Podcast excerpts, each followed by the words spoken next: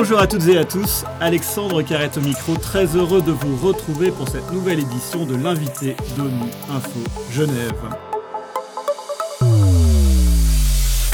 Près d'un milliard de personnes souffraient de la faim en 2021 et ce chiffre devrait encore augmenter cette année.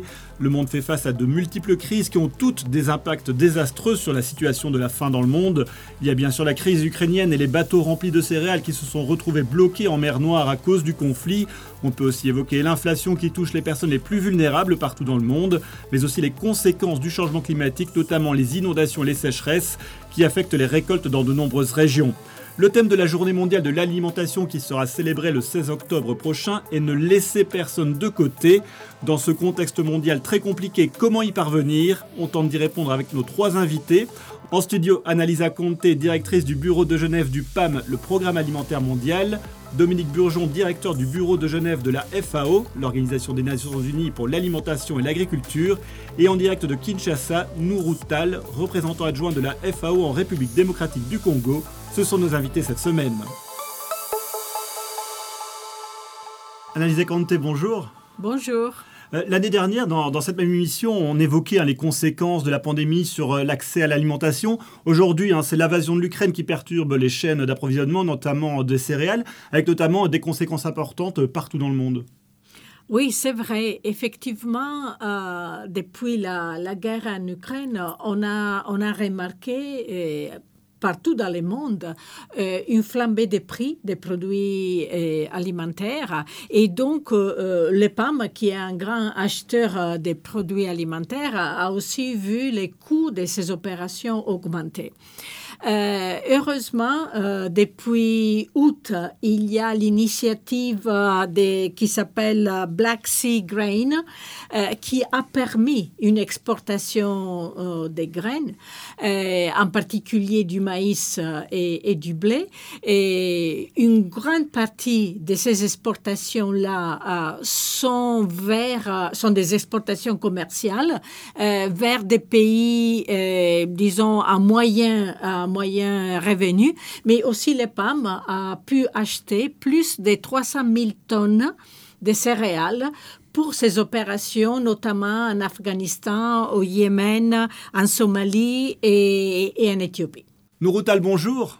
Bonjour Alexandre. Est-ce que euh, sur place, vous constatez euh, ces conséquences euh, de la crise ukrainienne sur les prix des matières premières en RDC Effectivement, c'est vraiment une réalité en RDC. Selon l'Institut national des statistiques, l'inflation annualisée se situe actuellement à 7,2% au niveau national. Ce qu'il faut noter, c'est vraiment la flambée des prix de l'essence qui a connu récemment une augmentation de 35% avec ses corollaires sur les autres produits. Et comment la population euh, congolaise réagit par rapport à ces augmentations aujourd'hui? Euh, ce qui se passe, c'est qu'on assiste, euh, disons, à une insécurité alimentaire qui est toujours aussi euh, soutenue dans le pays. Et puis des stratégies de, survie, notamment la réduction, disons, des quantités d'aliments consommés ou bien prendre des, utiliser des aliments moins, moins disons, souhaités. remplacer, disons, le maïs par, par, par autre chose, remplacer les, les haricots euh, par d'autres aliments moins préférés. Donc, euh, c'est des stratégies de, survie des ménages au niveau euh, provincial. Dominique Bourgeon, bonjour. Vous avez sorti le dernier baromètre des prix des denrées alimentaires il y a quelques jours. Est-ce que l'on constate finalement c'est une baisse des prix, sauf pour les céréales en raison du conflit en Ukraine? Alors comment interpréter ces résultats? Est-ce que c'est pas un peu paradoxal par rapport à tout ce qu'on vient de dire sur l'inflation et sur l'accès aux denrées alimentaires? Alors bonjour tout d'abord. effectivement, les, selon le, rapport qui est sorti de façon mensuelle par la FAO, on voit que depuis le mois d'avril, euh, les prix au niveau global euh, sont en diminution. Mais d'une part, ils restent 5% euh, plus élevés en, en, septembre qu'au cours de la même période l'année dernière. Mais surtout, ce qu'il faut bien comprendre, je pense, c'est que des prix qui, diminuent au niveau global reflètent essentiellement une meilleure disponibilité le fait qu'il y a eu dans certaines régions du monde euh, des récoltes, etc. Et donc les prix ont diminué au niveau global. Cependant, au même moment, il faut bien comprendre que des, prix qui diminuent au niveau global ne veut pas forcément dire des prix qui diminuent au niveau euh, des commerces. Et cela, et on voit en fait que les prix restent extrêmement élevés partout comme on l'a évoqué euh, euh, comme l'a évoqué mon collègue en RDC, mais aussi Annalisa, l'inflation euh, reste élevée et on a aussi des prix de transformation, de logistique, de transport qui restent extrêmement élevés. Et donc les prix au niveau du consommateur restent à des niveaux excessivement élevés. là, ce qu'il faut bien comprendre aussi, c'est que la diminution des prix ne veut pas non plus dire stabilité des marchés les marchés restent extrêmement volatiles, euh, extrêmement euh, sensibles, euh, et on a une grande source d'incertitude, notamment en ce qui concerne les prix de l'énergie et la disponibilité en engrais. Cette disponibilité en engrais et les prix très élevés des engrais fait que les agriculteurs pourraient être amenés à acheter moins d'engrais, à appliquer moins d'engrais pour la, campagne agricole 2022-2023, et donc on aurait un problème cette fois-là de euh, production, hein, de niveau de production qui serait plus bas. Et donc, on passerait finalement d'une crise qui est pour l'instant une crise d'accès à l'alimentation à une crise de disponibilité d'aliments. Et donc, euh, voilà, nous sommes extrêmement préoccupés par ça. Et donc, il ne faut pas être en quelque sorte leurré par, euh, par la diminution qu'on observe à l'heure actuelle. Alors on a évoqué euh, spécifiquement la guerre en Ukraine, mais d'une manière générale, tous les conflits ont des graves répercussions dans le domaine de l'accès à l'alimentation. Alors Nouroutal, euh, la République démocratique du Congo doit faire face aussi hein, aux violences de groupes armés, euh, notamment à l'est du pays. Quelles sont les répercussions pour les populations de ces conflits sur l'alimentation? Le premier effet, disons, c'est le déplacement forcé des populations. Donc, ils sont obligés d'abandonner leur, terroir et dans la plupart des cas, leurs actifs productifs, notamment leurs champs, leurs matériaux de production, leur bétail, etc. Donc cela entraîne une détérioration de leurs moyens d'existence, mais aussi une, détérioration de la situation alimentaire et nutritionnelle. Comme vous le savez, la RDC est l'un des pays au monde où il y a plus de personnes en insécurité alimentaire. Il faut aussi noter la perturbation des systèmes d'approvisionnement en alimentaire. Donc, si vous combinez cela avec euh, l'augmentation euh, du carburant que j'avais évoqué tout à l'heure, vous voyez que tous les marchés, effectivement, le fonctionnement des marchés est, perturbé euh, dans, dans, ces zones, notamment à l'est, en Ituri, Nord Kivu et Sud Kivu. Et si on ajoute d'autres corollaires, notamment les difficultés d'accès aux services sociaux de base, euh, notamment les systèmes sanitaires, l'éducation qui est perturbée, cela vraiment nous met dans une, dans une, dans une situation très préoccupante dans, dans, dans l'est du Congo. Lisa Conte, on vient d'évoquer les conflits, mais aussi euh, le monde a été marqué par les changements climatiques. Hein, depuis des mois, ben, on voit les conséquences même en Europe avec des cas de sécheresse, des inondations euh, en Afrique de l'Ouest, euh, au Pakistan il n'y a pas longtemps. Est-ce que ça signifie que vous, avec le PAM, vous devez étendre vos zones d'intervention et donc avoir davantage de, missions sur le terrain? Absolument. et malheureusement, effectivement, avant la pandémie, le PAM d'habitude euh, apportait une assistance alimentaire à environ 90, 100 millions de personnes. Après, avec euh, euh, la pandémie, on a dû augmenter cela et on est arrivé en 2021 à apporter une assistance alimentaire à 115 millions de personnes. Maintenant, pour l'année 2022, nos programmes sont d'apporter une assistance alimentaire à 150 millions des personnes. Effectivement, euh, le PAM est présent dans 82 pays dans le monde. Ce sont des pays qui sont les plus touchés par l'insécurité alimentaire, due à différentes euh, raisons. Et, et, avec le, changement climatique ou disons euh, des, des, situations, des catastrophes naturelles dues au, au climat, le PAM se retrouve à devoir assister euh, des millions et des millions de personnes euh, en plus. Dominique Burgeon, je le disais dans l'introduction, hein, les, principaux euh, touchés par, par ces, changements climatiques, c'est aussi les agriculteurs hein, qui, doivent faire face parfois à des, récoltes qui sont complètement anéanties. comment est-ce qu'à la FAO, vous soutenez justement ces agriculteurs pour faire face aux, changements climatiques Comment est-ce que vous les soutenez concrètement? Alors, tout d'abord, je pense qu'il faut effectivement replacer le problème. En fait, on s'est rendu compte que le changement climatique, comme vous le savez, il se traduit euh, par une augmentation au niveau des températures, une augmentation au niveau des mers, etc. Mais il se traduit aussi par une augmentation incroyable du nombre d'événements climatiques extrêmes, une grande variabilité euh, climatique. On a vu, en, grosso modo, au cours de la dernière décennie, un doublement du nombre d'événements climatiques extrêmes. Euh, on, sait aussi le secteur agricole est particulièrement affecté. si on regarde le coût total des catastrophes euh, liées au climat, on voit qu'environ 26% de ce coût total est absorbé par le secteur agricole. Donc, effectivement, les, agriculteurs sont particulièrement euh, impactés par ce changement climatique. Il faut donc les aider à s'adapter sur le long terme, mais aussi à court terme, notamment en promouvant euh, des, activités euh, de euh, réduction du risque de catastrophe.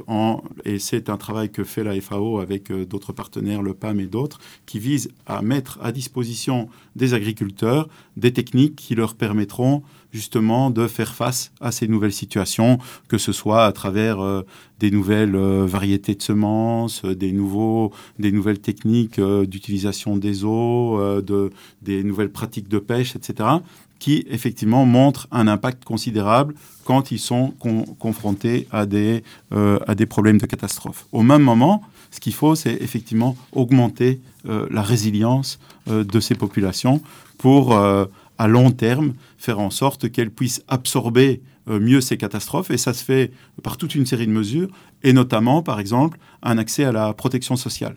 Euh, nous savons que la protection, on est loin d'avoir atteint la protection sociale universelle. On en parle beaucoup ici à Genève.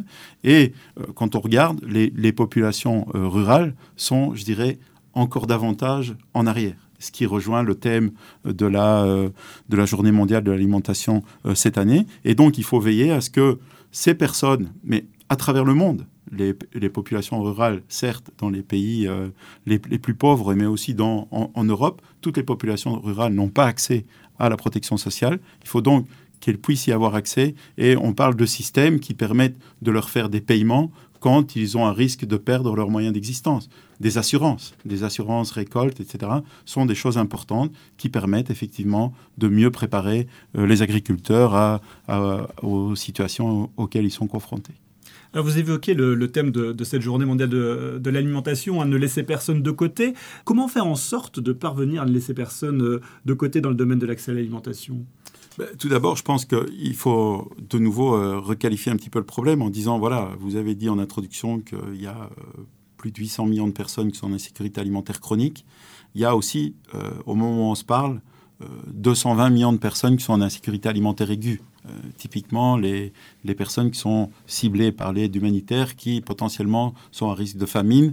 On a d'ailleurs euh, des personnes qui sont en situation de famine euh, dans six pays à l'heure actuelle, ou à risque de famine dans six pays à l'heure actuelle, en Afghanistan, au Yémen, au Sud-Soudan, en Éthiopie, en Somalie, au Nigeria. Donc des personnes qui ont besoin d'une aide absolument pour, pour sauver les vies. Au même moment, on a plus de 45 millions de personnes qui sont à pas de cette situation de famine.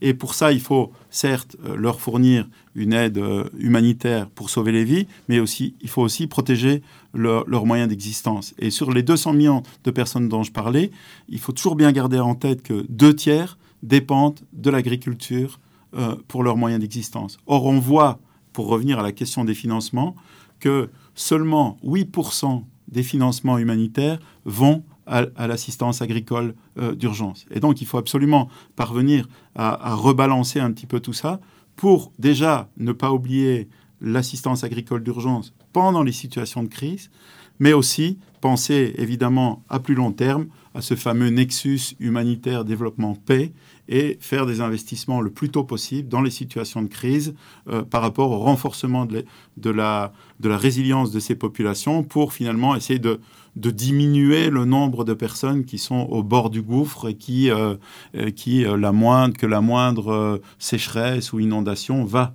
pousser, va précipiter dans ce gouffre de la, famine et de la catastrophe. Lisa Conté, justement, par rapport à ce thème, ne laisser personne de côté, euh, vous avez évoqué hein, les, les, les, missions de, du PAM qui sont en sans cesse augmentation et qui couvrent de plus en plus de mhm. personnes. Est-ce que vous êtes en mesure aujourd'hui de protéger euh, toutes les personnes qui sont en situation de famine ou de faim, en tout cas de, situation de famine extrême? Est-ce que vous avez les moyens de, de les protéger? Alors, en ce moment, nous sommes confrontés à des crises alimentaires d'un niveau exceptionnel. Et les coûts pour faire face à ces crises alimentaires ont augmenté énormément. Et malheureusement, les ressources qu'on a à disposition sont insuffisantes. Euh, ce qui met euh, une organisation comme les PAM dans une situation très difficile parce que dans certains pays, on doit vraiment prendre la décision euh, à qui donner à manger, à qui n'est pas donné à manger. Donc, euh, c'est une situation extrêmement difficile. Euh, malheureusement, les ressources dont on aurait besoin, ou bien les, les, coûts de ces opérations, ne suivent pas le niveau de la, de, la, de la, de, des nombres de, personnes qui ont besoin d'assistance. Et, et, cela va créer des, des problèmes davantage, bien sûr. Euh, justement, concrètement, euh, en, RDC, alors ne laissez personne de côté, c'est un message qui doit vous parler pour toutes les victimes qui se retrouvent dans l'Est du pays. Comment est-ce que vous faites pour venir en aide à ces victimes pour ne pas les laisser de côté, justement? Nous avons les, outils qu'il faut, les outils, les méthodologies pour le ciblage géographique, le ciblage des bénéficiaires. Par exemple, euh, chaque année, en coopération avec euh, le PAM et d'autres institutions, mais avec une forte implication du gouvernement, nous menons ce qu'on appelle les analyses de la situation alimentaire et nutritionnelle grâce à l'outil de classification intégrée de l'insécurité alimentaire et de la malnutrition, donc ce qu'on appelle l'IPC.